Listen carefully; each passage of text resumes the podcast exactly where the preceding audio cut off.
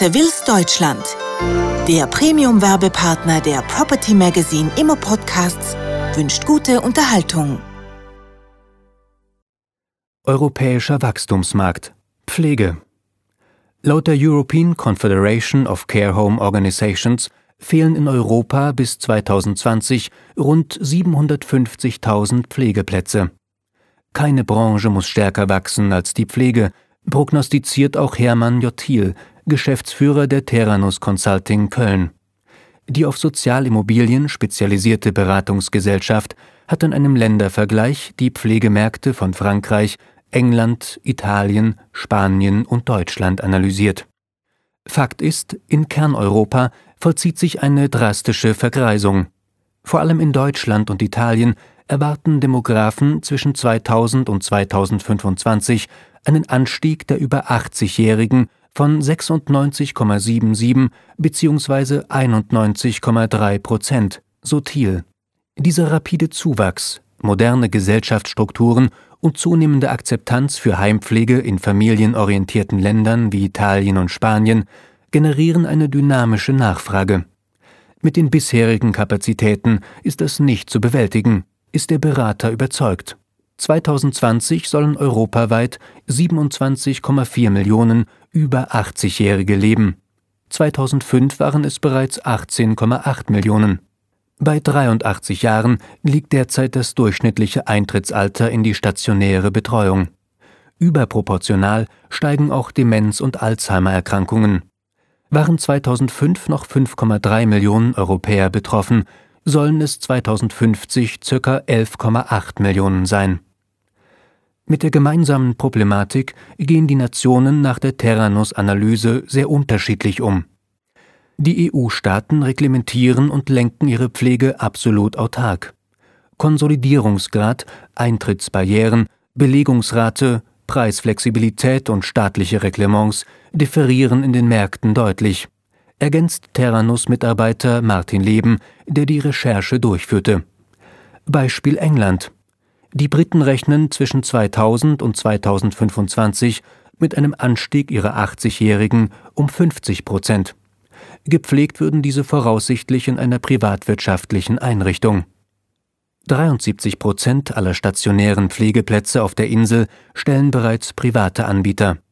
Durch die starke Kommerzialisierung der vergangenen Jahre weist England aktuell die höchste Marktkonsolidierung in Europa auf. Anreize für Investoren sind im sozialen Sektor kaum noch gegeben, urteilt Leben.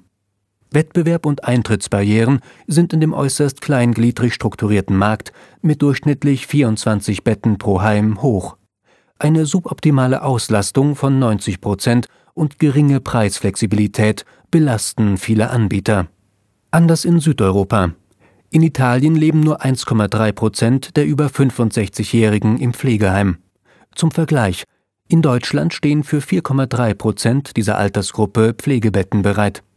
In Frankreich und im europäischen Durchschnitt sind es rund 6 Prozent. Italien zeigt in unserer Analyse das größte Entwicklungspotenzial, sagt Thiel. Neben der interessanten Altersprognose befindet sich der stationäre Sektor noch im Aufbau. Im ohnehin überschaubaren Markt halten die vier größten privaten Akteure zusammen bisher nur 6,8 Prozent der Marktanteile. Noch ist die Altenpflege mit 47 Prozent überwiegend staatlich oder durch Non-Profit-Organisationen, die 35 Prozent des Marktes abdecken, organisiert. Weiterer Vorteil. Die Preisflexibilität ist nahezu unbegrenzt. Sie ermöglicht Betreibern zügige Kostenanpassungen. Problematisch seien für neue Investoren allerdings intransparente und bürokratische Reglements. Ähnlich der föderalen Struktur in Deutschland zeichnen einzelne Regionen für die Bereitstellung und Ausweitung der Pflegebetten verantwortlich. Auch die iberische Halbinsel vollzieht einen spürbaren Umbruch von der überwiegend häuslich geleisteten hin zur institutionellen Pflege. Im spanischen Markt gibt es Heime mit freier Preisgestaltung ebenso wie staatlich kontrollierte Heime, die strikten Regeln unterliegen. Letztere können für Betreiber aber interessant sein, da das Versorgungssystem die Zahlungsfähigkeit der Bewohner garantiert, erklärt Leben. Die größten kommerziellen Träger Balesol, Quavite, Grupo Saar und Sanuris verantworten nur 4,8 Prozent aller Betten. Marktzutrittsbarrieren gibt es bisher nicht. Für Entwicklungspotenzial in Spanien spricht auch ein neues soziales Sicherungssystem, das die Regierung 2007 initiierte. Ähnlich der deutschen Pflegeversicherung sieht es eine stufenweise Kategorisierung der Pflegebedürftigkeit und damit verknüpft eine staatliche Unterstützung vor. Bis 2015 soll das neue System etabliert sein. Den nominal stärksten Bettenzuwachs müssen die beiden größten Pflegemärkte der EU, Deutschland und Frankreich, schultern. In der Bundesrepublik müssten, so Thiel, jährlich 20.000 bis 25.000 Betten neu hinzukommen, wovon wir bisher nicht nur durch die Finanzkrise weit entfernt sind. Für Frankreich sieht er einen Bedarf von 10.000 Betten pro Jahr. In beiden Nationen hemmen knappe Staatskassen die öffentlichen Träger. Entsprechend konnten private Anbieter in den vergangenen Jahren kontinuierlich zulegen.